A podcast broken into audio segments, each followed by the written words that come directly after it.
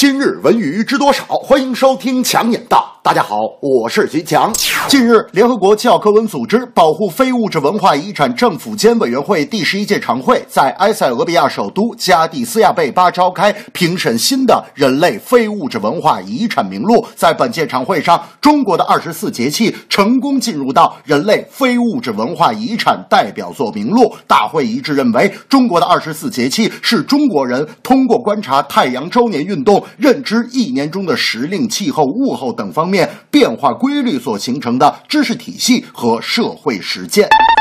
二十四节气是重要的农业指导，它给出了各种农作物种植、维护和收割的时间，每个阶段的操作时间允许误差为七点五天。根据联合国的定义，非物质文化遗产的概念里有一个很重要的点，在于社区基础，或者更通俗的说是群众基础，强调社区群众以及个人的参与。所以，二十四节气申遗成功，不仅因为它是一个中国古代极具价值的天文历法体系，还不能忽视其背后的社会价值。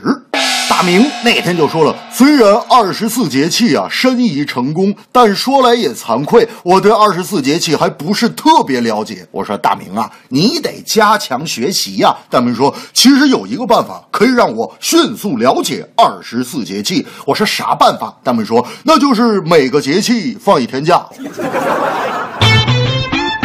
网络公司乐视集团近日深陷资金链断裂和信任危机之中。最近有报道称，乐视欲裁员百分之十，实行 N 加一补偿制度。非上市公司的子板块已经开始着手处理。对此，乐视控股方面的回答是：所谓裁员，其实是每年正常的末位淘汰指标，每到年底会根据全年的价值评估和绩效评估进行淘汰。目前，乐视旗下员工约八千人，照此计划，乐视将末位淘汰掉六百至八。八百名员工。针对目前的不利局面，乐视正在做出相应调整。隶属于乐视非上市板块的乐视体育方面，原有的赛事运营板块将会逐渐缩减，收缩战线，专注做体育媒体。而乐视对电视进行调价，也是有意让公司尽快步入盈利期，从而摆脱亏损困局。贾跃亭也承认，由于资金原因，乐视手机出现了供货问题，正在努力还清拖欠手机供应商的款项，并要求乐视高层增持不低于三亿元的股份。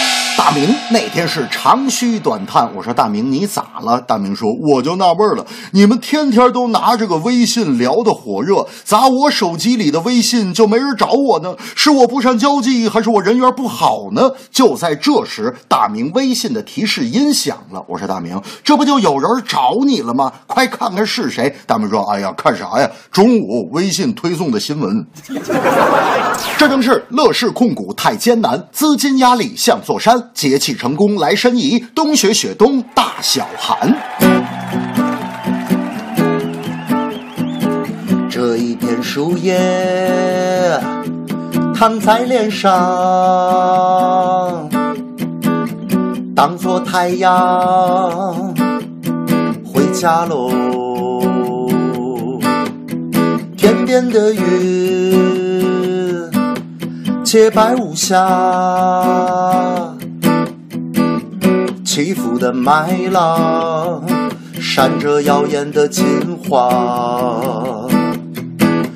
可是你的腰啊，弯得像座山，偷懒的鼾声再也听不见。